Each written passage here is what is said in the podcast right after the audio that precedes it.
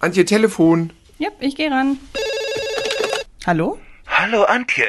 Hallo Thilo. Was ist euer liebster Horrorfilm? Oh, pff, Weiß ich jetzt auch gar das nicht. weiß ich so nicht.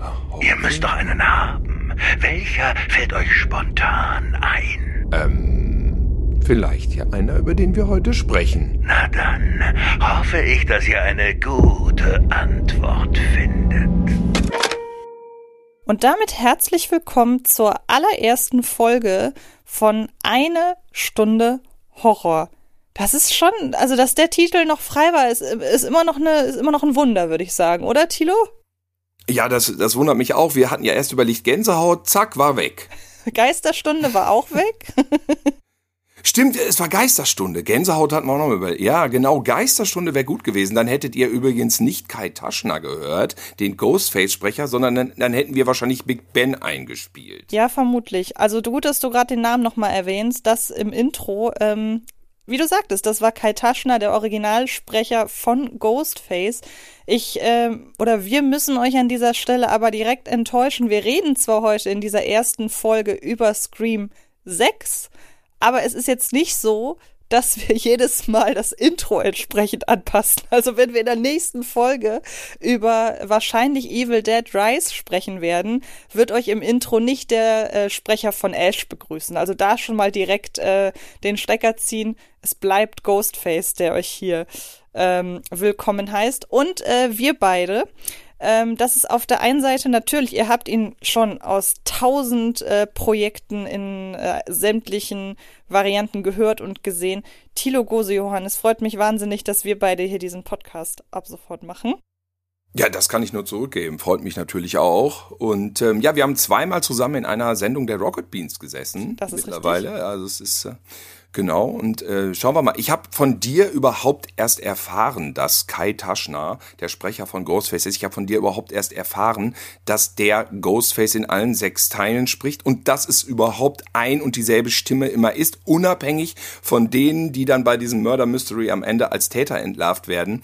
Also ich wusste auch nicht, dass das im Amerikanischen genauso ist, dass das auch immer derselbe spricht. Es war mir völlig neu. Ich bin sozusagen auch überhaupt wegen Antje jetzt an dieses Thema Scream herangetreten und nochmal neugierig geworden, weil das, ich hatte da ganz andere Ausgangspunkte vorher. Und ich würde auch sagen, an dieser Stelle müssen wir uns, weil ich wurde von einigen Leuten, seit ich diesen Podcast angekündigt habe, gefragt, wie kommt, wie kommt denn diese Kon Konstellation zustande? Und eigentlich müssen wir uns an dieser Stelle ja nochmal bei, ähm, ich weiß, du machst es nicht gerne, aber bei Halloween Ends ein Stück weit bedanken, weil über diesen Film hat ja unsere Horrordiskussion eigentlich erst angefangen. Also selbst wenn du den Film hast, musst du ihm dankbar sein, weil ohne diesen Film gäbe es diesen Podcast wahrscheinlich nicht.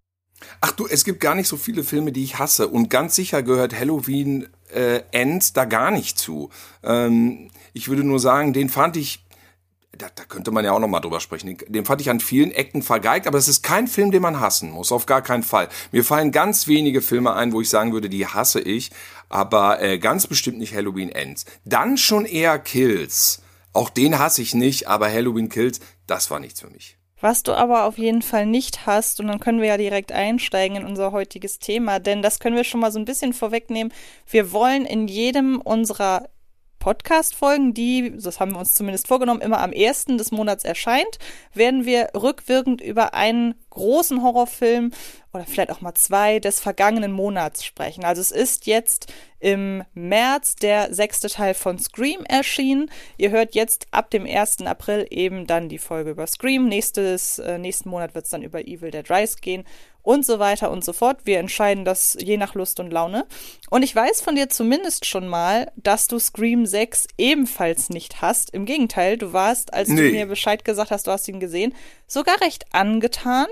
Aber ich glaube, wir sollten einmal ganz kurz, bevor wir über Scream 6 sprechen, so ein bisschen abstecken, wo denn unsere oder wie denn unsere Beziehung zum Scream-Franchise generell ist, weil für mich ist es, glaube ich, wirklich neben Nightmare on Elm Street mein liebstes, wobei ich glaube, ich lehne mich so weit aus dem Fenster zu sagen, dass Scream wirklich mein liebstes Horrorfilm-Franchise ist. Ja, das ist äh, überhaupt interessant und äh, das ist das, wo wir jetzt hier mal überlegen können, wo die Unterschiede sind, wenn zwischen einem fast 20 Jahre Altersunterschied ist, wie, wie unterschiedlich man Sachen auch wahrnimmt in unterschiedlichen Lebensphasen, beziehungsweise wie man Sachen nostalgisch wahrnimmt oder, oder eben nicht, weil ich habe einfach den Nachteil, dass Scream für mich dann eine Serie ist, die schon anfing, als ich sehr, sehr erwachsen war und vieles andere schon gesehen hatte. Deswegen, ich, ich erinnere mich vor allem, dass ich bei Scream 1 im Kino war, ähm, hatte mir vorgenommen, mit meiner damaligen Freundin da reinzugehen. Der Film dauerte, brauchte aber wahnsinnig lange, um nach Deutschland zu kommen. Der startete ja 96 in den USA und 97 erst bei uns. Und äh, da haben äh, die Sonja und ich immer gesagt, da gehen wir rein, da gehen wir rein. Und als er dann anlief, nach einem Jahr Verspätung, da waren wir nicht mehr zusammen. Aber äh, ja, wir sind dann tatsächlich trotzdem reingegangen, weil wir hatten irgendwie noch ein gutes Verhältnis. Und äh, wir sind dann reingegangen und das ist so die Erinnerung, die ich habe. Ich weiß noch in welchem Kino in Bielefeld und äh, da haben wir den dann geguckt. Und ja, ich glaube, ich war dann wahrscheinlich 26, 27, 26 und hatte natürlich schon eine, eine lange Horrorhistorie hinter mir. Und natürlich hat man mit 26 schon so seine seine Evergreen Classics schon sozusagen gesetzt. Und deswegen habe ich auf Scream eher eine relativ nüchterne Perspektive. Ich bin ja relativ spät erst zum Horrorfilm gucken überhaupt gekommen. Also ich habe sehr früh mich für Horrorfilme interessiert, unverhältnismäßig früh. Meine Mama sagt immer, das liegt daran, dass sie mich mit viermal in ein Foltermuseum geschleppt hat. Grüße an dieser Stelle. Sie ist felsenfest davon überzeugt, dass das der Grund dafür ist. Aber ich habe mich sehr, sehr lange nicht getraut, die Filme zu gucken. Trotzdem erinnere ich mich, dass die Ghostface-Maske, diese ikonische, dass das somit das allererste Horrorfilmmotiv war, das ich bewusst wahrgenommen habe. Also ich kann mich jetzt nicht mehr dran erinnern, äh, wenn der Film 1997 in Deutschland ins Kino kam, dann werden auch 1997 die Kinos entsprechend plakatiert gewesen sein oder Werbespots im Fernsehen gelaufen sein. Und 1997, da war ich sechs Jahre alt. Da kann ich mich bewusst nicht mehr dran erinnern, aber unterbewusst weiß ich noch, diese Scream-Maske war immer irgendwie da und war neben dem Clown Pennywise aus S immer für mich so der Inbegriff von Horror, einfach weil das so mit das erste war, womit ich konfrontiert wurde und wusste, okay, das ist ein Horror oder das ist ein, ein Film, den dürfen nur Erwachsene gucken, weil irgendwie wird's da gruselig und ich fand die Maske halt auch gruselig. Den ersten Scream-Film bewusst gesehen zum Zeitpunkt seiner Entstehung bzw. seiner Veröffentlichung war tatsächlich Scream 4. Die anderen Filme habe ich entsprechend alle nachgeholt. Und den ersten Horrorfilm, äh, den ersten Scream-Film im Kino, das war bei mir tatsächlich Scream 5. Also so kann, so kann sich das, äh, so kann sich das ändern oder so, so kann sich das unterscheiden, weil na klar, mit sechs Jahren hätte ich niemals Scream im Kino gucken dürfen. Ähm, aber das war für mich, ich habe, glaube ich, auch mit Teil 4 als erstem Film der Reihe irgendwie verstehen können, weshalb das Ganze so ikonisch ist. Und ich glaube, das macht die Reihe für mich auch so besonders, dass ich gefühlt nicht dabei gewesen sein muss zu dem Zeitpunkt, als die Filme herauskamen und trotzdem aber irgendwie diesen Zeitgeist, den die Filme auch kommentieren und die den auch aufgegriffen haben, beziehungsweise Wes Craven äh, und Kevin Williamson, dass ich damals nicht dabei gewesen sein muss, um heute immer noch zu verstehen, aus welcher Zeit heraus sie damals entstanden sind und vielleicht funktionieren sie für mich deshalb auch noch über die Jahre so gut. Das wäre so von meiner Seite aus der Versuch, mich irgendwie an die Faszination von mir für diese Filme anzunähern. Ja, dazu kann ich tatsächlich eine Sache sagen. Ähm, äh, du sagst, du hättest diese Maske nicht wahrgenommen. Die Maske war nicht präsent. Die war nicht präsent. Das Poster zu Scream war diese Frau, die sich den Mund zuhält. Ja, und diese Maske kannte man nur, wenn man Cinema oder irgendwas Einschlägiges gelesen hatte. Und ähm, deswegen, also da hast du sozusagen, gar, gar, gar nichts Medienmäßiges groß verpasst. Ich weiß noch, dass es hieß, ja, neuer Film von Wes Craven. Okay, ich hatte damals schon viel schreckliche Sachen gesehen und war an Horror nach wie vor interessiert. Aber vor Scream gab es in den 90ern gefühlt kaum Horror. Also nichts Nennenswertes. Da kann man auch nochmal drüber überlegen, über Horrorfilme der 90er. Jedenfalls, da war eine lange Zeit echt Ebbe angesagt. Und äh, Scream war dann wieder so ein, so ein Auftakt. Und dann dachte man so, wow. Und dann habe ich auf irgendeinem Bild diese Scream-Maske gesehen. Also ich wusste dann auch schon natürlich Monate vorher, wahrscheinlich im Fangoria oder ich habe keine Ahnung oder in der Cinema, äh, neuer Film von Wes Craven. Und dann wurde der Mörder praktisch auf so einem Foto gezeigt und dann sah man diese Maske. Und obwohl ich schon alle Gore-Massaker der 80er gesehen hatte, dachte ich nur, fucking hell, das ist wirklich gruselig. Diese Maske ist brutal gruselig. Natürlich sah man sofort diesen Edward Munch, äh, diese Ähnlichkeit, ne, das war offensichtlich, aber ähm, ich dachte, wow, wenn das der Mörder ist, dann muss ich den Film unbedingt sehen, ne? So, und dann gingen wir rein und dann waren wir zufrieden. Es gab so ein paar Sachen, die mich da ernüchtert hatten. Ich bin dann halt nicht so ein Superfan davon, wenn es zwei Mörder gibt das war so eine Sache, die mich dann so ein bisschen enttäuscht hat. Und diese Metaebenen, die fand ich natürlich ganz geil, weil ich natürlich die Sachen, die angespielt wurden im Film auch gesehen hatte. Und dann war das für mich ein schöner Horrorfilmabend. Damals war der gefühlt irgendwie gekürzt. Ich habe jetzt gehört, er wäre wohl nicht gekürzt gewesen. Es war wohl diese R-Rated-Version keine Ahnung, wie viele Versionen damals, da gibt's ja Gerüchte. Gab's den ab 18, gab's den ab 16, war es die R-Rated geschnitten? Da können wahrscheinlich unsere ZuhörerInnen da noch viel mehr zu sagen. Ich weiß das im Moment gerade tatsächlich nicht abschließend, weil es da keine endgültige Aussage zu gibt. Ich war drin, er war ab 16 und ich hatte das Gefühl, dass es manchmal etwas gekürzt war.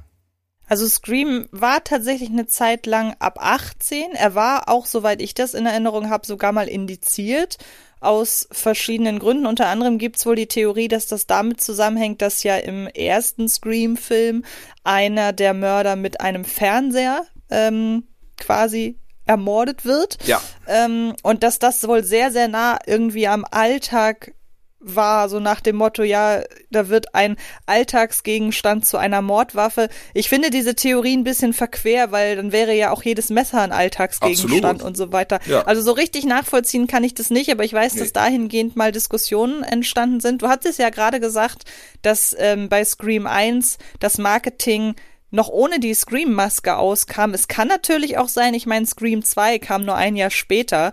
Ähm, vielleicht wie gesagt, ich kann mich da nicht mehr genau erinnern. Vielleicht habe ich auch das Marketing von Scream 2 mitbekommen. Auf jeden Fall war diese Maske einfach in meiner Wahrnehmung, ohne das, ohne die Hintergründe, dass da eine Filmreihe drum existiert, die war bei mir halt sehr präsent. Und, und dann können wir, glaube ich, so den Anfangspart, wir wollen ja über Scream 6 sprechen, ähm, auch so ein bisschen abschließen. Aber was ja so spannend ist, du hast es angesprochen, dass das Horror-Kino ja so in den 90ern ziemlich tot war ich finde halt so im Nachgang ist es auch so charmant zu sehen, dass ja Wes Craven als einer, der auch durchaus mit daran schuld war, dass das Horrorkino zu dem Zeitpunkt tot war, weil er ja mit Freddy, äh, mit der Nightmare-Reihe, eine der Horror-Ikonen reingemacht hat, die dann ja mit ihren zigtausend Ablegern irgendwann das Horrorkino einfach so zum, zum Stillstand gebracht haben und durch die ganzen Trittbrettfahrer und so weiter, dass der dann in der Lage war, das Horrorkino dann wieder aber auch zu beleben. Also er hat es mit zu Grabe getragen, Ende der 80er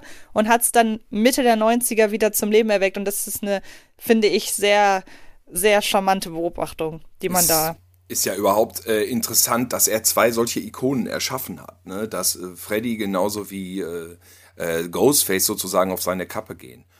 Obwohl es ja Und natürlich beide, eine ja. Maske war, glaube ich, die erfunden wurde, wurde von so einer Maskenfirma, ne, die so Halloween-Masken rausbringt. Und dann, es gibt sogar eine Grafikdesignerin, die eigentlich diejenige ist, die Ghostface erfunden hat, aber eben für diese Halloween-Maskenfirma. Und die haben wohl damals dann einfach, du wirst wahrscheinlich besser wissen, haben einfach irgendwie im, im Shop dann sich das gruseligste Kostüm ausgesucht und für den Film benutzt. Und müssen, glaube ich, bis heute immer Tantiemen zahlen oder so, ne? Ja, erinnert so ein bisschen an diese ganze Nike-Geschichte mit dem Swoosh und so weiter. Ähm, oder auch, ich weiß nicht, ist es William Shatner ist ja, glaube ich, Michael Myers, ne? Dass du da Umgedreht. einfach eine Genau, ich habe mal gehört, umgekrempelt oder angemalt, irgendwie sowas, ne? Ja, ja, genau. Ähm, aber bei mir, ich weiß nicht, äh, hast du eine Ghostface-Maske in deinem Schrank stehen? Bei mir steht sie natürlich im Horrorfilmregal. Ja, ich hatte eine rote aus Plastik. Ich glaube, das war eine Imit Imitation der Originalmaske und meine Tochter wollte unbedingt eine haben. Wir waren, ich meine, wir wohnen in Köln, wir haben hier Karnevalsläden und wir haben einen Karnevalsladen hier am Ring, der verkauft unfassbar viel Gore. Also waren schon so Eingeweihte, sind da dann das ganze Jahr über kannst du abgehackte Körperteile kaufen Und da wollte meine Tochter unbedingt diese Scream-Maske haben. Ich glaube, die ist so ein bisschen eine GEMA-freie Scream-Maske. Und die liegt hier noch rum, die ist so aus Plastik, was dann irgendwann so splittert, ne? Aber die Maske war auch nie ein Geheimnis. Also wenn du jetzt sagst, du hast das als Kind gesehen, das ist natürlich absolut möglich, weil die war schon abgebildet, ne? Nur die war nicht auf dem Poster drauf. Und ja, genau, den, das stimmt. Auf, ne, und auf dem Poster vom zweiten, meine ich, wäre wieder diese Frau mit der Hand ja, gewesen. da waren mehrere. Und, genau, und also genau, dann so Neve Campbell und die ganzen Leute, glaube ich, waren da drauf. Ich glaube, da war auch nicht die Maske drauf. Ne? Das ist, glaube ich, erst ab drei dann so gewesen. Ne? Ja, ich habe mir jetzt jedenfalls die ganze Reihe nochmal angeguckt, extra für heute. Ich kann theoretisch jetzt äh, was zu allen Filmen sagen. Das war vor drei Wochen noch nicht der Fall, ja. Hat es sich nicht gelohnt, sich das alles nochmal anzugucken? Das hat sich gelohnt. Ich hätte dir vor drei, vier Wochen tatsächlich noch nicht mal sagen können, ja, doch, klar. Also ich habe ja den fünften gesehen vor ander, fast anderthalb Jahren. Aber ich hätte dir vor dem fünften nicht mit Sicherheit sagen können, ob es drei oder vier davor gegeben hat. Ne? Wobei man das, ja gestehen muss, um Teil 6 zu verstehen, reicht es ja eigentlich. Also ich finde, Teil 5 sollte man im Vorfeld schon geguckt haben. ja, das finde, musst du. Das musst ne, du. Auch um die Figuren mit denen schon Ja. connected zu haben Ja. und auch, du musst ja ein Stück weit, um wirklich alles so mitnehmen zu können, wie es am sinnigsten ist, musst du ja auch schon so ein bisschen verstanden haben, welche Figur vom neuen Ensemble welche Position erfüllt. Ja. Weil damit spielt ja auch, äh, haben die Filme ja schon immer gespielt. Also den fünften sollte man im Vorfeld auf jeden Fall gesehen haben. Die ersten vier sind rein fürs Verständnis von Teil 6, finde ich nicht unbedingt zwingend. Aber von mir aus kann man natürlich Scream immer und immer wieder gucken. Also guckt, Leute, guckt euch die Filme immer und immer wieder an. Äh, Und vor allen Dingen, bevor wir jetzt weiterreden, an dieser Stelle der Hinweis, wir werden jetzt Scream 6 komplett mit Spoilern und allem drum und dran besprechen. Deshalb Das gilt auch für die wir auch- anderen. Genau. Deshalb ähm, reden wir auch rückwirkend über die Filme, denn dann hattet ihr hoffentlich bis jetzt alle Gelegenheit, euch den Film anzugucken. Wir gehen nicht äh, im Vorfeld irgendwie in Pressescreenings oder so, sondern wir warten, bis alle die Filme gucken konnten. Und dann können wir nämlich jetzt ganz frei von der Leber weg reden. Und ich würde sagen, ähm, du darfst den Anfang machen, indem du erst einmal erzählst, wie er dir denn gefallen hat. Ich weiß nur, dass er dir gefallen hat, aber warum, Ja. weiß ich gar nicht. Also es ist so, ähm, ja, es ist so. Ich, ich war letztes Jahr, weil ich einfach Zeit hatte. Ich war sogar bei meinen Eltern und dann dachte ich, äh, ach, heute Abend, meine Eltern waren irgendwann im Bett und die hatten, weiß nicht, und dann hatte ich Langeweile, es war in Gütersloh und dann dachte ich, ich guck mir mal das neue Kino an, was läuft denn so? Und dann lief Scream, der fünfte, und ich hatte wirklich gar keinen Bock drauf. Und dann dachte ich, na komm, äh, boah, das habe ich alles ewig nicht gesehen, aber gut, klar, den ersten finde ich geil, Logo, ne? Ja, komm, ich gehe hin. Ne? Und dann saß ich da im Kino und war komplett auch irgendwie überhaupt nicht in der Stimmung. Und dann habe ich das auch alles nicht geschnallt. Ich sag dir, der letzte Film, den ich davon gesehen habe, das war wahrscheinlich, das war der dritte im Fernsehen. Und da habe ich eine schöne Erinnerung dran, weil ich war mit meiner äh, Freundin damals, wir waren auf dem Fantasy Filmfest, wir haben Piranha 3D geguckt. Dann, Oh, dann noch irgendwie äh, Three Lions, so ein Film über Attentäter. Und dann sind wir nach Hause und meine äh, Freundin war super schwanger. Super schwanger. Und dann konnte sie erst nicht pennen und dann habe ich noch Scream 3 geguckt. Ja, das war 2010. Ich weiß, dass es der 28. August war, weil nach Scream 3, wovon mir nichts im Kopf geblieben war, habe ich mich schlafen gelegt und fünf Stunden später sind wir aufgestanden und dann wurde um 5 Uhr morgens meine Tochter nämlich geboren. Ach. Und deswegen habe ich eine sehr plastische Erinnerung und da wusste ich, ich habe mindestens drei Filme gesehen. Und das war alles. Ich hatte den Rest vergessen. Ne? Ich hätte jetzt auch nicht mehr sagen können, ich wusste die Leute, wie sie aussehen und Gell, Dingsbums, das ist diese Reporterin und naja, egal. Also, ums abzukürzen, der fünfte hat bei mir gar nicht gezündet. Komplett nicht. Ich habe mich wahnsinnig gelangweilt, weil ich nicht in diesen Figuren drin war. Ich hatte dieses Slasher-Ding. Ich dachte, warum gucke ich denn nicht hier so einen Slasher-Film? Ich habe das alles tausendmal gesehen. Um Gottes Willen, nur um das Kino anzugucken, bin ich jetzt hier. Aber jetzt, ne, um auch das wieder abzukürzen, habe ich ja im Flow alle nochmal nachgeholt. Und den fünften habe ich dann auch nochmal geguckt. Und der gefiel mir jetzt deutlich besser. Also ich finde ihn auch im Kontext mit den anderen. Also ich finde, man hätte es nicht viel besser fortsetzen können. Und das Jetzt- ist ja wirklich ein Kompliment, muss man sagen, wenn man Ja, bedenkt, absolut. dass die ersten vier Filme wirklich ja alle von Wes Craven waren. Und dann war ja auch angenehm viel Pause zwischen Teil 4 und Teil 5. Also ich meine, Teil 4 war irgendwie so 2011, 2012. Ja. Ähm, und dann jetzt halt eben mit äh, Scream 5 dann im letzten Jahr 2022. Also da waren ja mindestens zehn Jahre dazwischen. Und dann eben der Wegfall äh, des ikonischen Wes Craven. Ja. Äh, Kevin Williamson ist ja schon mit an Bord geblieben. Aber die Regie haben ja nun zwei völlig andere Leute übernommen, die ja im Vorfeld auch schon im Horrorkino was gemacht haben, nämlich Matt Bettinelli Olpin und Tyler Gillett, die man kennt von Ready or Not. Und, Den habe ich gesehen, ja. und ich weiß nicht, wie du den fandest. Ich fand Doch, ihn halt gut. nett. Ja, ich ja, fand gut. den wirklich in Ordnung. War jetzt nichts Großes. Ich mochte sehr, wie konsequent er am Ende ist. Aber ähm, war jetzt auch nichts, wo ich dachte, yay, absoluter Geniestreich. Aber dass die beiden das übernommen haben, kann ich, wenn ich mir überlege, wie im Vorfeld wohl da die Gespräche irgendwie abgelaufen sein müssen und die haben ja auch damit am Drehbuch noch mitgewirkt, da muss ja schon der Anspruch gewesen sein, geh oder, oder versucht zu verinnerlichen, was Wes Craven dieser Reihe mit auf den Weg gegeben hat. Und wenn ich es nicht besser wüsste, hätte, wäre ich auch davon ausgegangen, dass sowohl fünf als auch sechs ähm, durchaus von Wes Craven hätten gewesen sein können. Und ich glaube, ein größeres Kompliment kann man ja zwei eben notgedrungenen Nachfolgern ja gar nicht machen. Also das, äh, genau, da- das sage ich auch. Es ist halt natürlich so, Wes Craven war ein sehr guter Regisseur. Damals das Drehbuch hatte es ja schon gegeben, ne, zum ersten Teil. Und er ist praktisch erst später dazugekommen. Ich habe ich hab jetzt irgendwie gelesen, er, es wäre ihm angeboten worden, er hätte es dann gesagt, irgendwie, nee, kein Bock. Und dann am Ende ist wohl irgendwas bei ihm geplatzt und dann hat er gesagt, hast du den Job noch, dann äh, mache ich es doch noch. Ne? Und ähm, insofern ist, glaube ich, Scream noch mehr ein Werk der Autoren, ähm, die da sich immer wieder neue Finden einfallen lassen, mal mehr oder weniger erfolgreich. Ne? Aber ich habe das jetzt als extrem hochwertige Slasher-Reihe wahrgenommen. Ich meine, wir hatten ja schon mal drüber gesprochen, ich bin jetzt nicht so ein, so ein Fan von Halloween. Also ich sag mal so, ähm, ja, Slasher gucke ich gerne, aber das ist jetzt nicht mein Horrorgenre Nummer eins. Ja. Und ähm, die- also, dass mir jetzt der sechste gefallen hat, lag auch daran, dass ich jetzt wirklich Bock hatte, nachdem ich alle geguckt hatte fünfte, und jetzt wirklich wissen wollte, wie es dann weitergeht. Und natürlich auch hier Jenna Ortega und so, die dann alle dann irgendwie sich auch fortführen im, im sechsten Teil. Man, man ist dann, da da war also irgendwie mein Interesse geweckt. Und dann habe ich einfach zwei Stunden im Kino gesessen und hat mich da vom sechsten Teil sehr gut unterhalten lassen. Jetzt kann ich im Einzelfall natürlich auch am sechsten eine Menge aussetzen.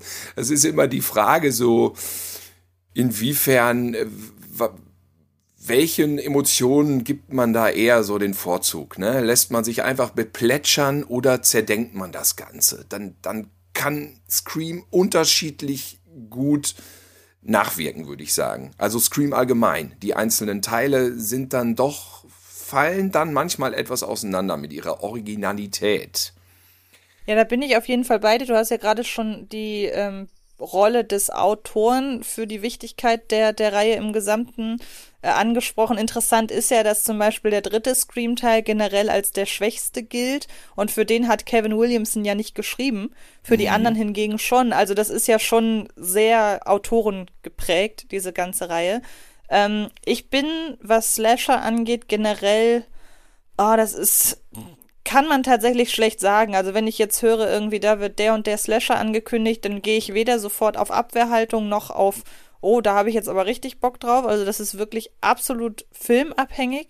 Ähm, wofür ich die Scream-Reihe aber so sehr schätze ist, und ich finde, damit hat sie allen anderen was voraus, ist dieser Fokus auf die Figuren. Also klar, man könnte bei Halloween jetzt sagen, ja, da haben wir doch auch die eine Scream Queen, ähm, gespielt von Jamie Lee Curtis eben oder weiß ich nicht, ähm, aber schon direkt bei Friday oder bei Freitag der 13. d- schon da fällt ja die Fokussierung auf immer wiederkehrende Figuren weg und bei Nightmare, äh, bei der Nightmare bei der Nightmare on Elm Street Reihe ja irgendwann auch. Also die Scream-Reihe hat eben die Figuren als Kleister quasi, als emotionalen Kleister und ähm, das finde ich mit im aktuellen Horrorkino höchstens vergleichbar, längst nicht von der Qualität, aber höchstens noch vergleichbar tatsächlich mit der Conjuring-Reihe, weil die ja die Warrens als emotionalen Anker hat, zumindest die äh, Originalfilme. Und das finde ich bei einer Horrorfilmreihe relativ selten, ähm, dass man da wirklich sagen kann, man hat Figuren, die man wirklich über viele Jahre, wenn nicht gar Jahrzehnte verfolgt und dann noch diesen diesen Sprung hinzubekommen, den ja Scream 5 hinbekommen hat, neue Figuren zu etablieren, die ja sich jetzt in Teil 6 erst so richtig beweisen müssen, weil ja die alten Charaktere äh, mit Ausnahme von Gail Weathers gar nicht mehr dabei sind. Ähm, das, ich finde, das ist die große Kunst an Scream. Und ich könnte mir auch vorstellen, dass das deshalb bei dir jetzt alles mehr gezogen hat, weil du ja jetzt wirklich einen längeren Zeitraum kontinuierlich mit den Figuren verbringen, äh, verbracht hast. Und ob du willst oder nicht, vielleicht ist dir Sidney Prescott ja doch ans Herz gewachsen. Man weiß es nicht. ja, auch die Neve Campbell fand ich ja immer schon. Das, das ist nicht das Ding, ne? Also, ähm, aber genau wie du sagst, diese Soap-Elemente führen sich ja auch fort und, und auch da fühlt man mit. Und Jetzt habe ich auch natürlich, fand ich das dann schade, dass hier der, der Dewey dann da sterben musste im fünften Teil. Das war mir vor einem Jahr im Kino doch noch scheißegal. Da dachte ich, hier der Schnurrbartyp, ach, jetzt bauen sie da die alten Leute ein, ne? Ah, komm, ey, nee, ne? Ach, jetzt wird er abgestochen. Ach, ach, jetzt sind da schon wieder zwei. Was ich aber schon vor einem Jahr gut fand, war die Auflösung bei Scream 5. Also dieses, ähm, dieses enttäuscht von den Fortsetzungen und irgendwie eine neue Sache dann kreieren und so weiter, das fand ich natürlich total super. Und ähm, ja, das, deswegen bin ich da ganz positiv an den sechsten rangegangen. Und ich, also ehrlich gesagt, mir fallen fast gar keine Horrorreihen ein, die damit wirklich vergleichbar sind, dass die Filme sich gleichzeitig stattfinden und gleichzeitig spiegeln, gleichzeitig entlarven in ihren Klischees, allerdings auch immer bei den Klischees bleiben. Also es ist so, wenn man die Klischees kennt, kann man es, ich bin zu doof immer zu sowas, ne? Aber äh, wenn man die Klischees kennt, kann man theoretisch die Handlung oder die Auflösung vor, vorweg ahnen. Ähm, sie erfüllen das dann auch. Ähm, ja, oder wie, wie hast du das Gefühl? Ich meine, eigentlich bewegt sich das ja in so einer Soap-Realität immer. Und ich finde, im sechsten Teil sind sie cartoonmäßig etwas ausgebrochen. Oder findest du nicht? Ja, also lustigerweise, das, was du halt gerade meintest, dieses, dass sie immer gleichzeitig Kommentar sind auf das, was sie auch selber gerade machen und dass sie dadurch ja auch durchaus auszählbar sind, das stimmt. Das ist lustigerweise aber mein Haupt- Kritikpunkt jetzt an Teil 6, wenn ich denn da jetzt wirklich mal so richtig äh, ins Detail gehe. Denn während Teil 5 ja diese ganze, sie nennt es ja im Film Legacy-Sequel-Thematik aufgegriffen hat, ähm, geht's ja in Teil 6 um Franchises. Also wir hatten Fortsetzungen, wir hatten Trilogien, wir hatten Remakes, wir hatten Legacy-Sequels und jetzt haben wir einfach ganz banal Franchise. Und ich muss gestehen, dass mir das nicht so zu 100% immer, das hat für mich nicht so zu 100% gepasst. Es gibt ja auch wieder diesen klassischen Monolog von, von, ähm, von unserem, von unserem Popkultur-Nerd und sie erklärt ja dann im Grunde immer schon, was du gerade sagtest, auch so den Verlauf und dann wissen wir ja gut, wenn, sie, wenn du sagst, dass es so und so sein muss, dann äh, wird es am Ende auch so und so ablaufen und das löst der Film dann in der Regel auch ein. Ja. Ich finde jetzt hier bei Franchises, da war dieser Monolog tatsächlich nicht ganz so stark, weil er weil er so sehr allgemein war. Also man hatte so ein bisschen das Gefühl, zwischen Teil 5 und 6 da gab es einfach nicht so wirklich das eine Thema, das man aufgreifen konnte, weil in diesem einen Jahr hat sich ja im Horrorkino auch nicht so wirklich irgendein Richtig. neuer Trend abzeichnen ja. können. Ja. Und deshalb müssen wir jetzt da irgendwie auf Franchise gehen. Wenn man dann aber guckt, was Scream 6 denn ist und wie der sich so gibt und wo der spielt und wie der inszenatorisch jetzt plötzlich ist. Also das ist ja plötzlich so ein richtiger Horror-Blockbuster, wenn man so will. Ja dann passt ja eigentlich schon wieder zu Franchise. Also ich finde, man hätte da in der Theorie noch ein bisschen mehr an den Dialogen irgendwie feilen können, weil wie sie es am Ende ausführen, da finde ich, haben sie wieder extrem gut verstanden, was Scream denn so gut macht. Irgendwie habe ich das Gefühl, so in der Theorie haben sie es nicht ganz greifen können. Wir wissen nicht, wie wir es formulieren sollen, aber wir wissen, wie wir es machen. So rum ist es mir natürlich lieber als andersrum. Ähm, aber du hast auf jeden Fall recht, wenn du sagst, dass das so relativ schwer vergleichbar ist. Es gibt ja auch, ich weiß nicht, was wir jetzt eben in unserer kleinen, in unserer kleinen Rückschau auf die bisherigen Scream-Teile gar nicht so richtig angesprochen haben, war ja zum Beispiel auch, dass sicherlich auch der ein oder andere die ersten Berührungspunkte mit Scream über Scary Movie gemacht hat. Ja, klar. Ähm, ja, die Maske kennen viele aus Scary Movie. Ja, ja, genau. Und das ist ja nochmal so interessant, wie man, wie viele Scream damals oder auch heute ja immer auch ein Stück weit als Parodie auffassen.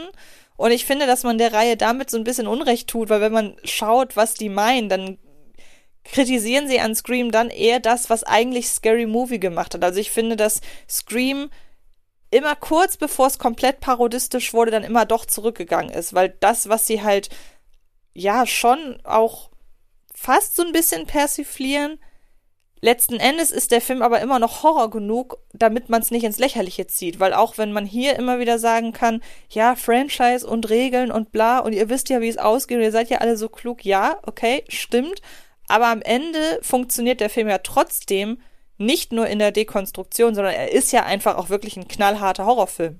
Das muss man ja auch wirklich sagen. Er ist nicht besonders, also Teil 6 ist, finde ich, nicht besonders gruselig. Ich weiß nicht, wie das dir geht. Mhm. Ähm, aber er funktioniert als, als Horror-Blockbuster ja. einfach sehr gut.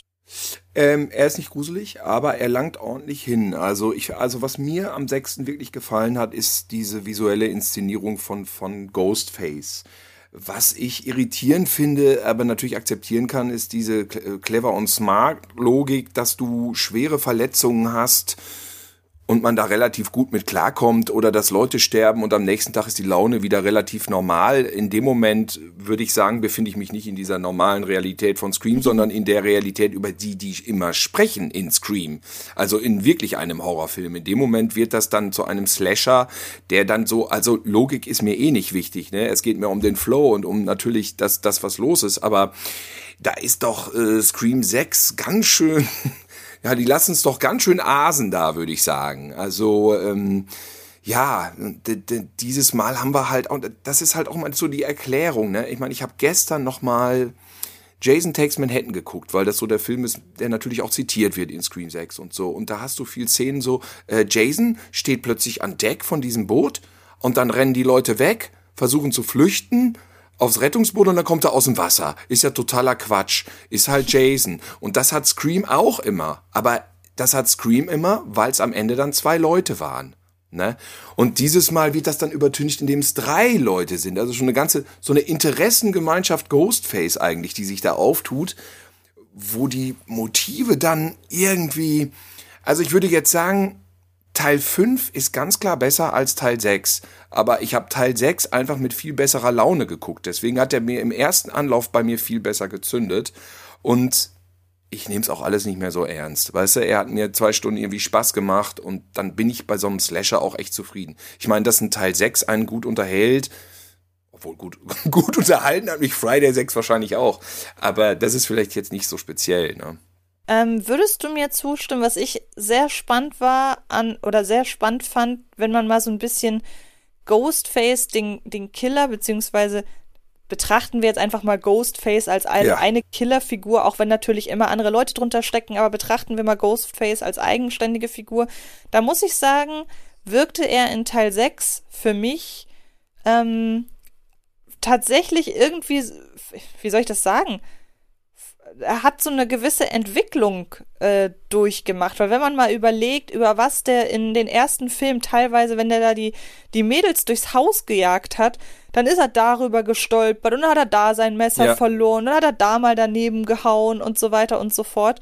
Und jetzt hier in Teil 6 ist er ja richtig eine Killermaschine. Eine Der Slapstick ist geworden. raus, hast du absolut recht. Und also er greift ja auch zur, er greift ja auch zum Gewehr in der Szene da in Ach, diesem super Späti, Szene. hätte ich jetzt fast gesagt. Ja, ja. Wo ich dann aber auch sage, ja, das ist halt einfach jetzt, es heißt ja im Trailer nicht umsonst, dieser Ghostface jetzt ist anders, denn wir haben gar nicht über diese fantastische, also ich fand sie absolut fantastisch, die Eröffnungsszene. Super, ja, fand ähm, ich auch ähm, sehr gut. In der Ghostface halt einfach nach zehn Minuten demaskiert wird und in der ja auch tatsächlich der Satz fällt so sinngemäß, ja, ich, ich, ich scheiß auf die Filme. Das heißt, der Killer in Scream 6 hat überhaupt keinen Bezug mehr zu irgendeiner Filmlogik. Dass der Film das dann aber trotzdem noch schafft, irgendwie doch obwohl es den Killern nicht darum geht, die Verbindung zu halten zu diesem Oberthema Franchises. Je länger ich darüber nachdenke, desto cleverer finde ich das tatsächlich, weil sonst hatte man ja immer einen Killer, der selber auf diese Filmregeln achtet. Und dass es jetzt hier der Film ist, der darauf achtet, oder also der Film selber und nicht die ja. Killer, das finde ich tatsächlich ganz schön clever geschrieben, muss ich sagen.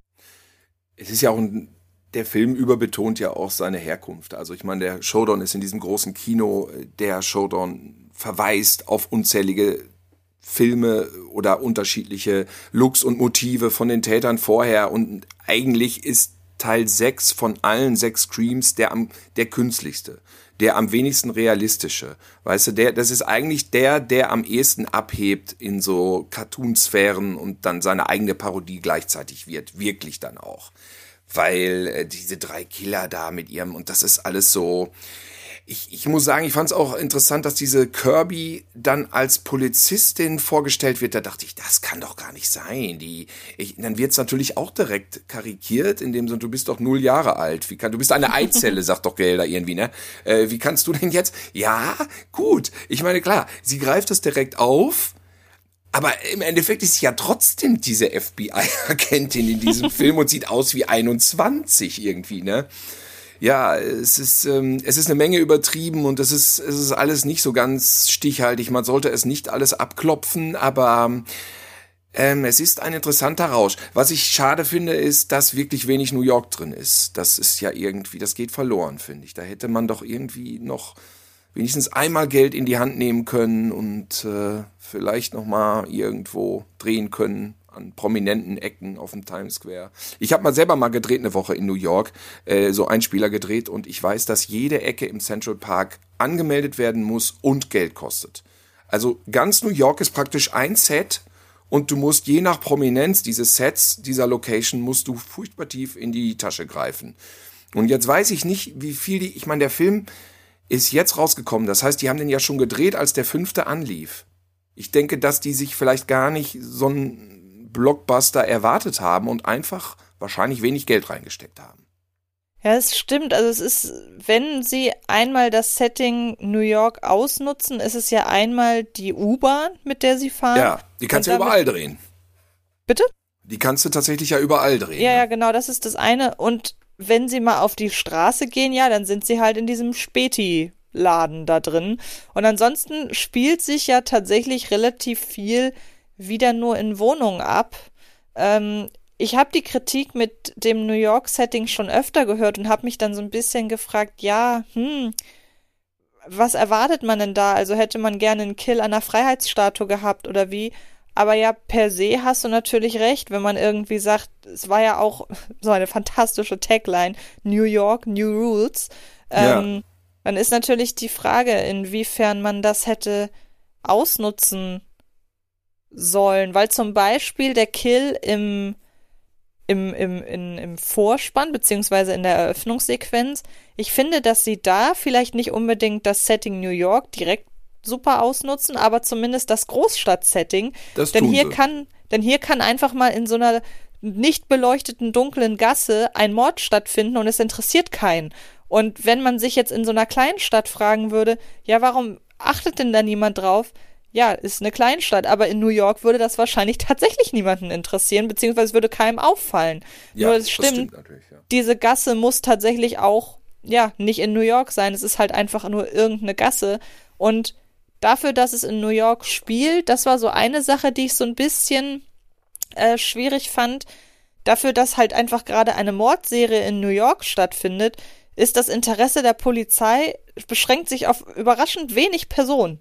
Und ähm, eigentlich würde man doch bedenken, dass in so einer Großstadt sich nicht nur der, ich sag mal, gerade anwesende Dorfsheriff um die Sache kümmert, sondern ja. dass da direkt sich ganz viele drum kümmern. Also wenn man da wirklich auf New York pocht, das stimmt schon. Da, da, da macht man sich das Ganze.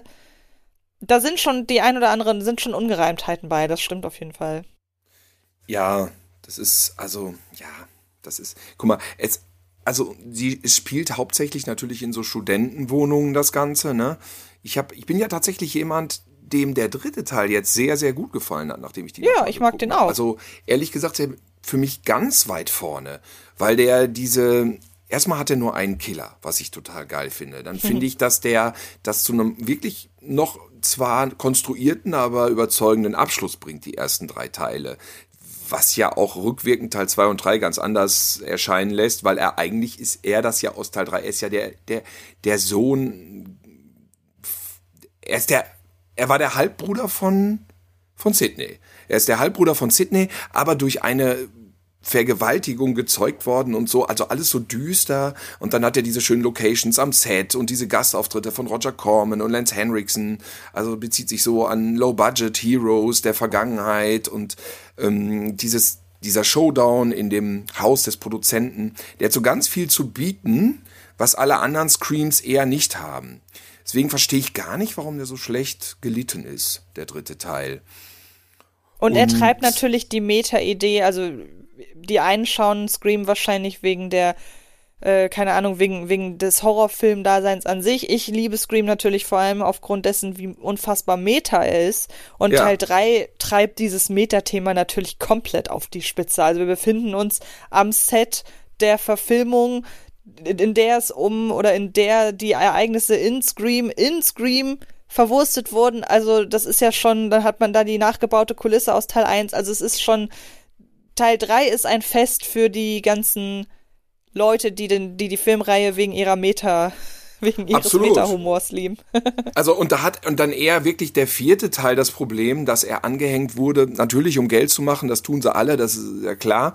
Aber der vierte Teil hat echt eine Schwierigkeit, irgendwie seinen Sinn zu erklären in sich selbst. Weil er ist eigentlich überflüssig. Ne? Mit fünf und sechs kommt eine neue Storyline dazu. Dafür hätte man den vierten eigentlich nicht gebraucht. Ich meine, es gibt diese Polizistin, die ist dann übergreifend auch im fünften drin, stirbt dann natürlich dann direkt. Schade. Die fand ich nämlich eigentlich auch ganz lustig. Aber ähm, eigentlich ist es wirklich mit dem dritten abgeschlossen und mit dem fünften fängt es wieder an. Und der vierte hängt dann so ein bisschen dazwischen. Den, der, der unterhält natürlich auch, aber ist am ehesten noch ein bisschen überflüssig. Also ich ja. habe bei Teil 4, was, was du sagst, stimmt total und ich würde den Film jetzt eigentlich gerne noch mehr in Schutz nehmen, weil er eigentlich mit so mein liebster Teil ist. Ich möchte es aber da ganz klar auch drauf schieben, dass ich den halt wirklich mitbekommen habe als ersten Scream-Film, während er erschienen ist. Und es war der ja. erste Film der Reihe, den ich wirklich so wahrgenommen habe, als er gerade am Kommen war und so weiter und so fort. Und deshalb den habe ich auch am häufigsten von allen Teilen gesehen. Also ich kann den auch mitsprechen tatsächlich. Ähm, und der hat halt einfach so viele, er hat zum Beispiel Alison Brie dabei in einer kleinen Nebenrolle, dann hat er ja Emma Roberts dabei, hat also auch einfach viele Schauspielerinnen, die ich wahnsinnig mag. Obwohl er, und ich finde auch, er macht dieses ganze, ja, er, er schreibt sich ja Remake so mehr oder weniger auf die Fahnen ähm, und hat dann eben die Schwester von Sidney Prescott eben als Killerin. Es gab ja immer auch in Fankreisen dann dieses, ähm, dass sich alle wünschen, war ja jetzt auch bei Teil 6 so, ja, lass doch mal Sidney unter der Ghostface-Maske stecken. Das hat man ja den Leuten dann mit Teil 4 immerhin so halb erfüllt. Ja. Ähm, aber es stimmt, so, er hat eigentlich von, von in der Reihe insgesamt die kleinste Daseinsberechtigung. Ja, also dramaturgisch gesehen, weißt du? Ja, ja das stimmt schon. Also wenn man dann überlegt, was Teil 5 eigentlich leistet, dafür wäre Teil 4 nicht nötig gewesen. Das ja. stimmt. Aber trotzdem, ich, ich, weiß nicht, ich hatte bei Teil 5 wiederum das Problem und ähm, ich glaube, deshalb habe ich mich jetzt mit Teil 6 leichter getan, den Film sofort zu mögen, weil ich musste Scream 5 bestimmt zwei, drei, viermal gucken, um mit den neuen Charakteren warm zu werden. Ich weiß nicht, wie, wie schnell das bei dir ging dass du jetzt diese neuen drei, vier Leute ähm, rund um Jenna Ortega und Co., dass du die halt wirklich als neue Leitfiguren in der Reihe akzeptiert hattest. Ich habe allgemein bei Scream das Problem, dass ich mich wahnsinnig auf die Leute konzentrieren muss, weil die sind für mich alle jung und schön. Ja, mhm. und das, das waren sie auch zu Zeiten, wo ich selber noch jung und schön war. Ich habe schon, ich habe Scream 1 im Kino gesehen und dachte mir, okay, das war der Typ, der, glaube ich, eben noch mit ihr zusammen war. Und der andere Lustige rannte da auch rum. Okay, war der nicht eben tot? Naja, komm, egal. So habe ich da im Kino gesessen, ne? Äh, ist ja egal, wird schon irgendwie passen. Und jetzt habe ich wirklich, als ich die alle nochmal geguckt habe, mich wirklich versucht, eisern zu konzentrieren. Aber ganz klar, diese zwei Stunden Laufzeit bei Scream mit diesen unzähligen, für mich unzähligen oder sehr vielen Handlungsfiguren und Charakteren, das ähm, verlangt von mir äußerste Konzentration, weil ich die manchmal gar nicht so gut auseinanderhalten kann. Ich muss mich dann wirklich da richtig reinsetzen. Diesmal ist es mir tatsächlich gelungen. Ne? Ähm, ja, dass, dass, dass ich da gucke und dann am Ende auch denke, so, wow, der ist das jetzt gewesen. Ich habe dann auch gar keine Zeit mehr drüber nachzudenken, wer jetzt der Mörder sein könnte, weil dann kommt der wieder und sagt dies und jenes und irgendwie können es ja alle sein. Ja, dieser Agatha Christie-Moment, ich bin immer, äh, viele sagen ja immer, ich wusste sofort, wie der Film endet. das habe ich sofort geahnt, natürlich. Äh, Shutter Island, das wusste ich doch sofort. Äh, The Sixth Sense wusste ich nach zehn Minuten. Ich gehöre nicht zu diesen Leuten. Ja, Nein. Ich nicht. Also ich habe ein einziges Mal, den einzigen Twist, den ich tatsächlich vorab erraten habe, war damals bei The Others und ähm, das schiebe ich darauf, dass ich einfach einen guten Tag hatte, weil normalerweise bin ich sehr, sehr leicht an der Nase herumzuführen. Also ich bin, ich bin sehr leicht zu erschrecken und ich raff bei Whodunit Sachen grundsätzlich nie, wer es war. Das heißt, ich bin ein sehr dankbares Publikum für Horrorfilme und für Krimis. Deshalb ist Scream wahrscheinlich auch genau mein Ding. Ähm, aber du hast gerade schon drüber gesprochen, wie, wie zufrieden warst du denn ähm, mit der Auflösung dieses Mal, weil ich muss leider sagen, für mich ist das Finale un, jetzt mal ungeachtet der Enthüllung, wer da die Täter sind, ähm, aber ich fand leider das Finale diesmal sehr in die Länge gezogen. Also diesmal mhm. Ich weiß, wir wissen, und das erfahren wir auch schon in Teil 1, ja, am Ende stehen sie immer noch mal auf und so weiter und so fort. Ja, alles cool, aber ich finde, Teil 6 war dann doch gerade hinten raus einfach wirklich zu lang, ähm, weil er auch noch nach der Enthüllung der Killer einfach sein Ende nicht fand. Wie, wie stehst du dazu? Ich, meine Erwartungen waren da jetzt tatsächlich nicht so hoch, ja. Ich dachte nur, mein Gott, das ist doch totaler Schwachsinn mittlerweile.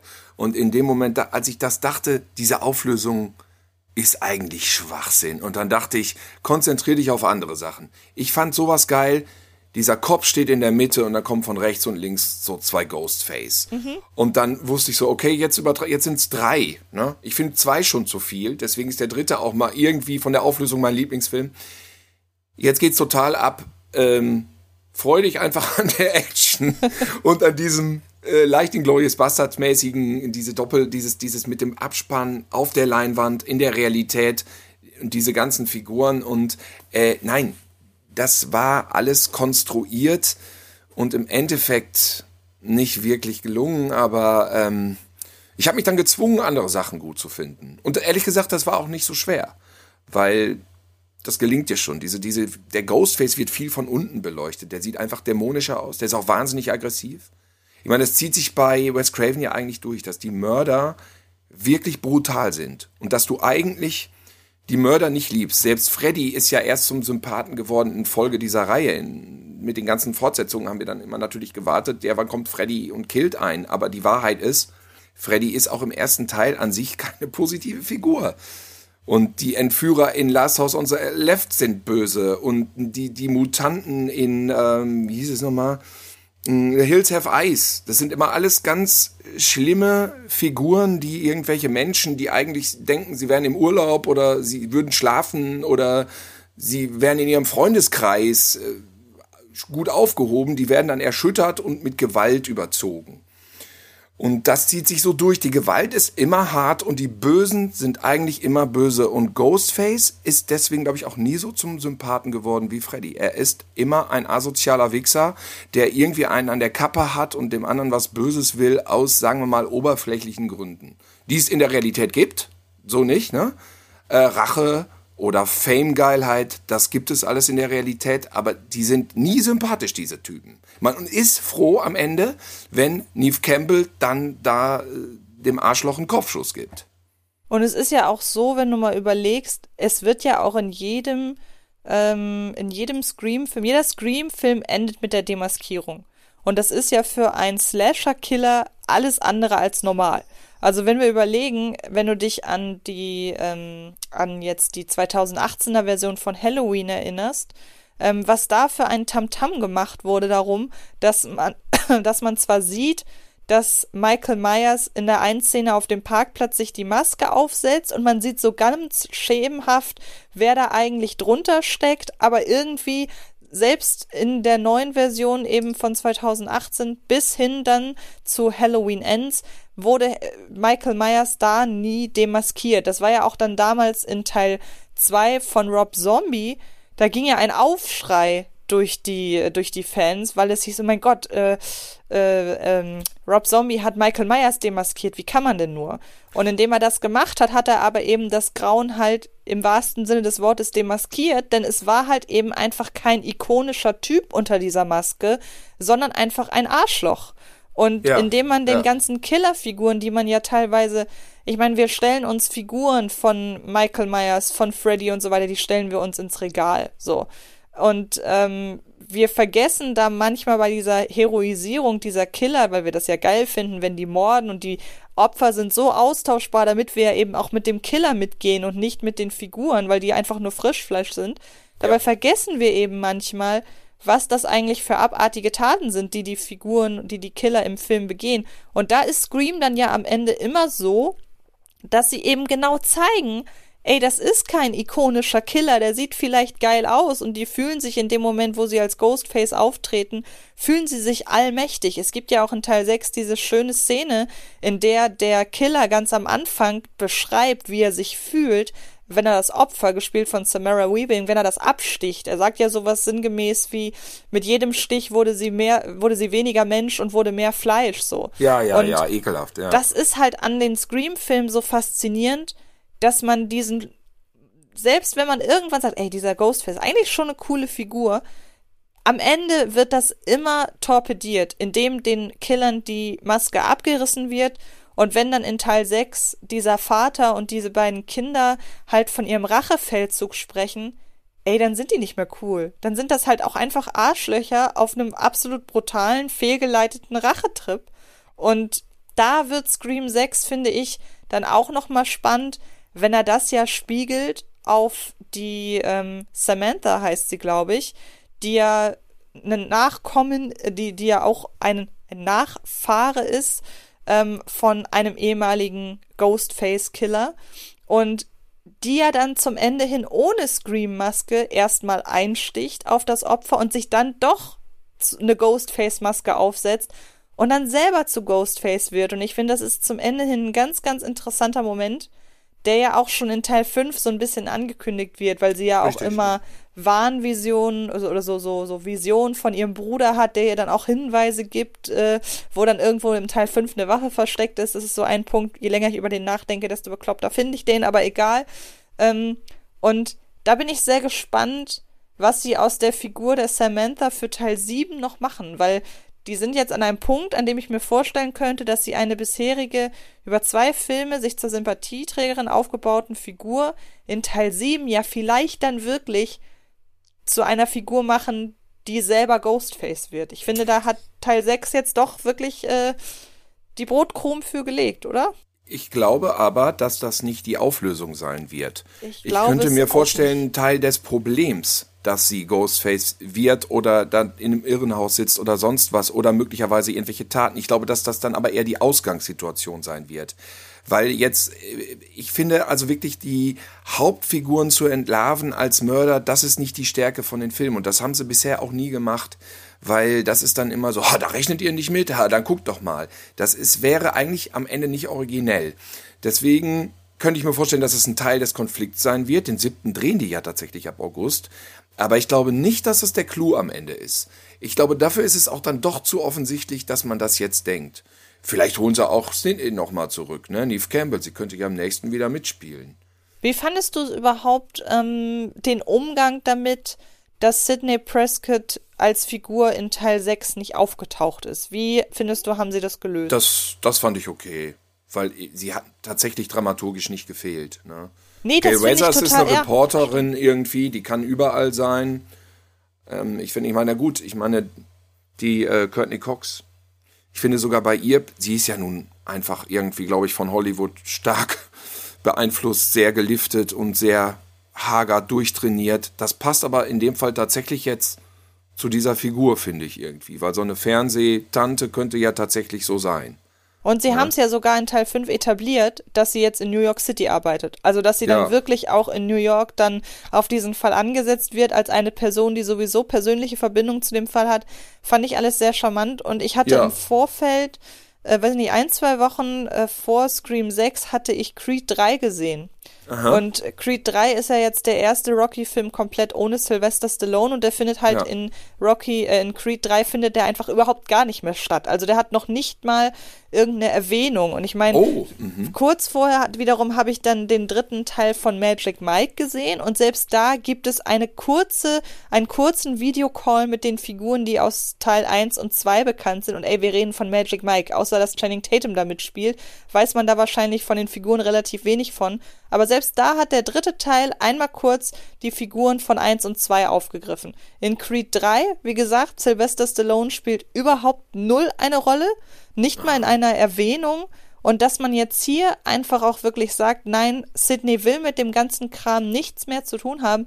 Das ist ja sogar, da ist ja ihr Wegbleiben eigentlich in Character, weil sie hat ja in Teil 5 schon zu verstehen gegeben, ey, äh, ich komme jetzt eigentlich nur, weil du, Dewey, mich dazu, äh, mich dazu bringst. Und man muss ja auch genau. sagen, zu den Figuren in Teil 6 hat Sydney ja gar keine Verbindung emotional. Also, also warum nee. sollte sie da nochmal irgendwie ihr, ihr, ihr Leben da riskieren? Gut, das eine ist die Tochter von dem Typen, mit dem sie zusammen war und der sie killen wollte. Das ist ja, das ist, das ist, aber da gibt es dann auch keinen Grund, dieser Tochter hinterherzufahren. Ne? Also, nee, eben, das, das meine ich ja. Das, also, das, das ist es. Ne? Also, nee, sie fehlt sozusagen gar nicht. Ähm, ich könnte mir aber vorstellen, dass sie sie nochmal zurückholen dann für einen weiteren Teil. Das würde ja, mich jetzt dann auch nicht wieder wundern. Ne? Nicht als Mörderin, auf gar keinen Fall. Das sind so Fanfantasien, da glaube ich gar nichts von.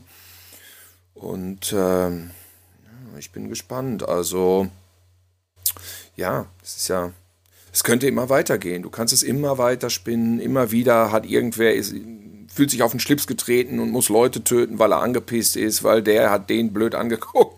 Also ist eigentlich Open End so ein bisschen das Ganze. Ja, wenn man halt so ein bisschen sich mal die Fäden der oder die noch offenen Fäden sämtlicher Scream-Filme anschaut, dann sind da ja noch ein paar familiäre Verbindungen, die noch nicht komplett abgebrannt wurden. Ich ja. meine, jetzt hat man sich in Teil 6 ja auf eine Familie äh, konzentriert, die über den Sohn, der in Teil 5 gekillt wurde, überhaupt erst in Teil 5 auch eingeführt wurde. Ja, ähm, ja. Sydney zurückholen würde natürlich nur dann irgendwie inhaltlich Sinn ergeben, wenn der Killer wieder Connections hat zu ihrer alten Clique, sagen wir mal so, oder zu ihr, zu ihr selbst. Ähm, und es ist ja auch schon irgendwie mittlerweile bekannt, dass sie sie wohl zurückholen wollen oder auf jeden okay. Fall möchten für Teil 7. Und was auch bekannt ist, ist, dass Teil äh, 5, 6 und 7 von Anfang an als Trilogie geplant waren, was auch ein Stück weit erklärt, weshalb 6 so schnell nach 5 dann irgendwie erschienen ist. Ähm, ich, ich bin sehr gespannt, weil während ich mich schon bei Teil 6 kurz nach der Ankündigung von Teil 5 gefragt habe, welches Oberthema, welches filmische Oberthema wollt ihr denn hier jetzt verarbeiten? Ähm, und dann haben sie halt mit Franchise ein okayes gefunden. Würde ich mich halt jetzt bei Teil 7 erst recht fragen, worauf sie denn jetzt zurückgreifen wollen. Ähm, vielleicht wäre so meine Idee, sie gehen dann wirklich darauf ein, dass ab Teil 7, also spätestens ab Teil 7, diese ganzen Slashereien immer nur noch vollkommen bescheuerter werden, dann würde auch sowas Sinn machen wie Sidney Prescott ist Ghostface, aber ich glaube, da ist die Gefahr zu groß, dass sie dann wirklich mit einem Schlag alles an die Wand fahren. Ansonsten bin ich relativ ratlos, was sie jetzt eben aufgreifen wollen, aber gut, sie haben es ja mit, ich habe Franchises nicht kommen sehen. Ich hatte eher gedacht, in Teil 6 geht es so ein bisschen um True Crime und so weiter. Ähm, Vielleicht ja dann in Teil 7. Also das, das war nämlich meine Theorie für Teil 6 ursprünglich, dass äh, hinter den Anschlägen in New York eine Gruppe von einem True Crime Podcast steckt, der das deswegen macht, um überhaupt erst einen True Crime Podcast ins Leben zu rufen. Das war meine Ursprungstheorie für Teil 6. Ich bewahre mir die dann jetzt für Teil 7 auf. Also es gab mal in Berlin äh, den Versuch, ich glaube, es wurde nicht durchgeführt, aber es gab mal die Idee auf einem Filmfestival die Sektion schlechte vierte Teile, die im Weltall spielen, zu basteln. Leprechaun, Hellraiser, ja, da gab's so einiges. Und äh, ja, hier, äh, Jason, das war der zehnte Teil. Ich meine, ehrlich gesagt, auf so einer russisch-amerikanischen Raumstation, da gibt's eine Menge Zunder theoretisch. Also ich würde sagen, dieses Ghostface in Space, sie werden es nicht machen, aber ich würde es mir angucken. Ich ja? warte auch Und dann so Ghostface so schwerelos und dann, dann, dann ist es natürlich ein Amerikaner, der auf Russen geht und am Ende ist es dann doch ein Russe und da könnte man natürlich einiges machen jetzt zu Zeiten dieses neuen Kalten Krieges. Ich weiß es nicht. Aber du wirst damit leben müssen, wenn 5, 6 und 7 eine Trilogie ergeben, die stimmig und in sich logisch ist, dass der vierte noch überflüssiger wird. Obwohl du den nostalgisch so vergötterst. Wie ich äh, im Angesicht des Todes und Octopussy und St. Niemals Nie, wo alle auch sagen, es sind die schlechtesten Bond-Filme. Ja, aber trotzdem. Aber ich habe es halt im Kino gesehen. So ist es ja, nun mal. Teil 4 ist jetzt zum Beispiel aber auch einer, man hat ja gesehen, offenbar eine Figur wie Kirby, die sie ja zurückgeholt haben. Ja. Ähm, offenbar hat die ja doch ihren Eindruck hinterlassen. Wobei ich tatsächlich sagen muss, dass ich bei Teil 6 jetzt so ein bisschen den Eindruck hatte, oder nicht so ganz sicher war, ob die Figur eigentlich wirklich von Anfang an Kirby sein sollte, weil das hätte auch ohne die Rückkehr von Kirby, die übrigens in Teil 5 angekündigt wird, weil in einem okay. der äh, YouTube-Videos rechts auf der Seite ähm, steht ein, ein Video eingeblendet, irgendwie Interview mit äh, dem Opfer aus Woodsboro. Da wird, wurde also schon angekündigt, dass Kirby äh, noch lebt und äh, wiederkommen wird.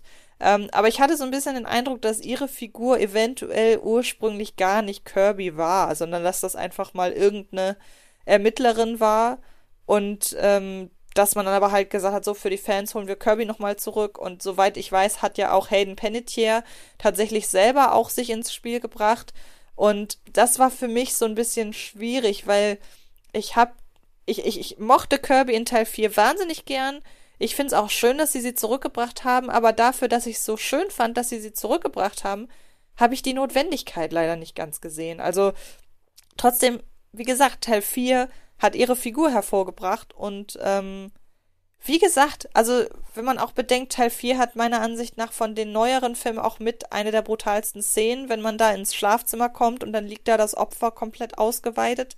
Also, ähm, Nee, ich glaube, der vierte, der ist, schon, der ist schon wirklich in Ordnung. Ich finde ja, ich finde zwei Sachen in Bezug auf den vierten, beziehungsweise die Serie allgemein, ist es so, dass der Film kein klassischer Splatter, dass die, die Filme sind kein klassischer Splatter. Mhm. Weil, also ich, zumindest ich definiere Splatter aus meiner Jugend so, dass du einen originellen Mord hast mit einem fetten Make-up-Effekt und ein Beil im Kopf von rechts nach links, von oben nach unten. Immer auf eine Art, wie du es vorher nicht gesehen hast, so dass ein Splatter-Effekt immer auch so eine Form von Gag ist. Ja, und ein originales, äh, ein origineller Gore-Effekt irgendwie mit viel, viel, was weiß ich, natürlich übertrieben viel Blut, aber auch hm, eine Krassheit, äh, ausstrahlt, die gleichzeitig aber auch irgendwie wieder abgeschwächt wird, dadurch, dass du siehst, es ist Make-up. Scream zeigt das brutale Abschlachten von Leuten. Das heißt, es zeigt eigentlich nur, wie Messer Leute abschlachten. Das heißt, da sind im Prinzip kaum Details vonnöten, weil es geschieht immer gleich. Du kriegst ein Messer in die Brust oder zwei, drei, viermal. Der Unterschied zu Scream 6 ist ja eigentlich nur, bis auf so ein paar Details, die sie machen, so ins Gesicht und so klar, ist es ja eigentlich nur, dass er statt dreimal jetzt vielleicht sechsmal zusticht. Und diese Mordszenen machen ja eigentlich gar keinen Spaß, ja. Wenn du der Blob guckst oder irgendwie einen alten Jason-Film, dann mit so einer Harpune durchs Auge hinten raus, dann, haha, das war ein geiler Effekt. Und das fällt bei Scream ja wirklich flach. Du denkst nur so, ach Gott, was ist das nur? Ach, schrecklich, warum macht er das? Also so geht's zumindest mir. Jetzt ja. muss ich sagen, ähm, zu Teil 4 noch eine Sache.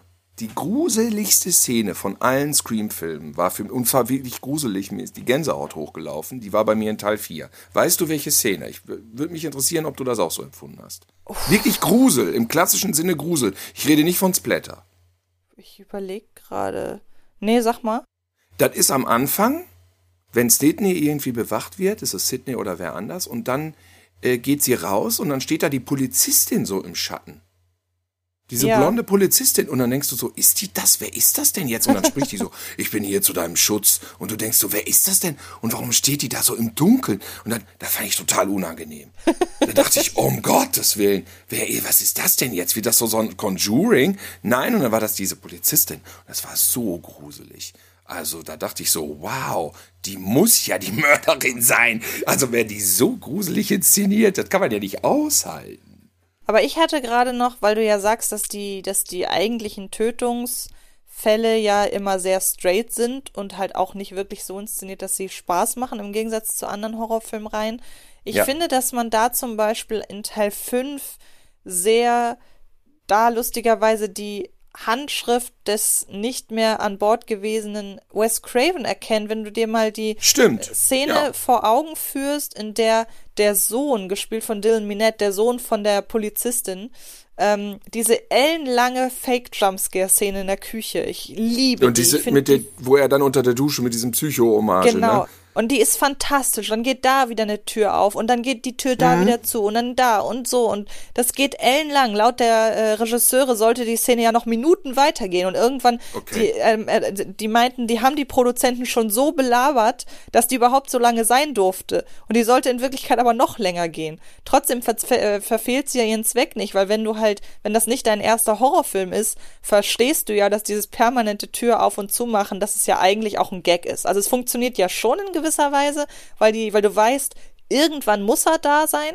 aber so oft und so lange das hier hinausgezögert wird, das ist ja auch, hat ja auch durchaus was Gaggiges.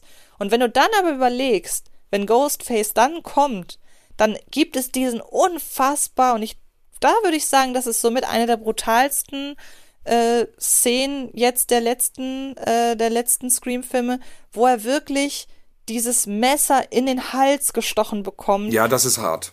Und du hast Und aber eine klassische halt Splatter-Szene, hast du recht. Genau, und du hast halt vorher diesen Humor. Und das ist ja das, was Wes Craven eigentlich immer ausgemacht hat, diese teilweise auch wahnwitzige, wenn wir uns an Last House on the Left erinnern, wo das ja überhaupt nicht funktioniert hat, aber teilweise diese wahnwitzige Kombination aus extremem Horror und Humor.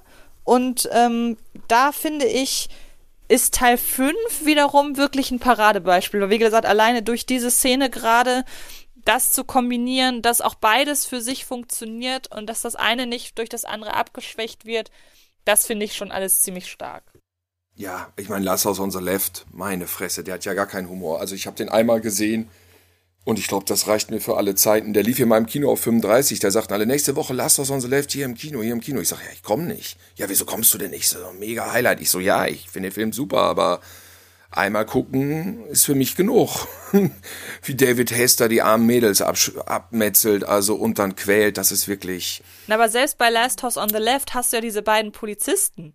Und das ist Ja, die natürlich. sind so ein bisschen lustig, das stimmt, Ja, aber der und- Rest... Und die sind natürlich, und das sind jetzt natürlich keine Comic Reliefs im klassischen Sinne, Nee. aber wenn du den beiden Polizisten mal die eigentliche Handlung gegenüberstellst, das ist eigentlich, wenn man das mal so rückwirkend betrachtet, Wes Craven wusste zum damaligen Zeitpunkt wahrscheinlich einfach noch nicht, dass das nicht geht. Und seine Filme kommen, haben ja immer gemeinsam gehabt, dass sie immer diesen Horror mit einem gewissen Humor verbinden. Und wenn, er, wenn man halt sieht, dass er schon so früh angefangen hat, ohne auch nur irgendein Hauch von Fingerspitzengefühl von die Kombina für die Kombination davon zu haben, er Ja. hat's ja dann halt irgendwann mit mit Scream, beziehungsweise für mich ja ehrlich gesagt schon mit Wes Cravens New Nightmare, den ich ja sehr, sehr liebe, ähm, dann halt eben auf die Spitze getrieben. Also ich glaube, Wes Craven wusste von Anfang an, rein Horror will er nicht machen, sondern äh, der will da immer auch Humor reinpacken und ähm, ja, da ist dann am Ende Scream bei rausgekommen.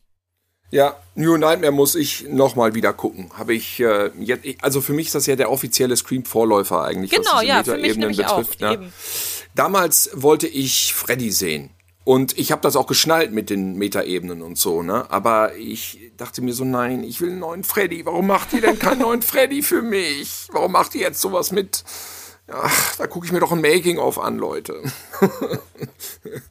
ich muss ihn noch mal gucken. Ich habe alle sechs noch mal gesehen vor zwei Jahren. Ich bin immer noch Fan der Reihe, auf jeden Fall. Und apropos angucken, ich weiß von dir, dass du jetzt dir, dass du dir jetzt irgendwann in den nächsten Tagen Evil Dead Rise geben wirst. Da bin ich sehr Ja. neidisch auf dich. Ich muss noch ein bisschen warten. Wart's mal erst ab, wie neidisch du da sein musst. Denn das wird unser nächstes Thema. damit versuche ja. ich so langsam dazu überzuleiten, dass wir mit einer Ja. Stunde durch sind.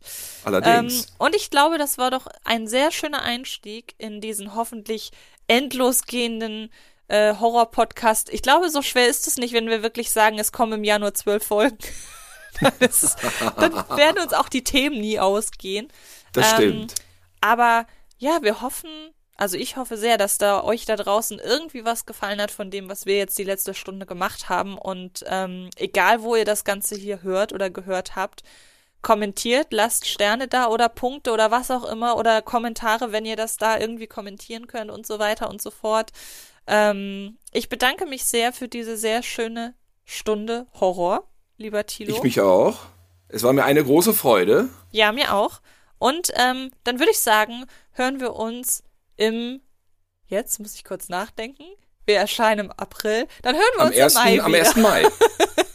so ist es. Und ihr, liebe Leute, was ich noch sagen will, ist, guckt euch die Filme jetzt an, weil die ganzen Namen und die ganzen Gesichter, die wir vergessen, obwohl wir uns jetzt so damit auseinandergesetzt haben, die könnt ihr euch unmöglich gemerkt haben. Insofern irgendwie auch eine spoilerfreie Sendung. Viel Spaß beim Wiederentdecken der Scream-Serie. Okay, tschüss. Bis dann. Tschüss. Oh, äh, Antje, Telefon. Nee, letztes Mal bin ich rangegangen. Jetzt gehst du. Äh, ja. Nächstes Mal.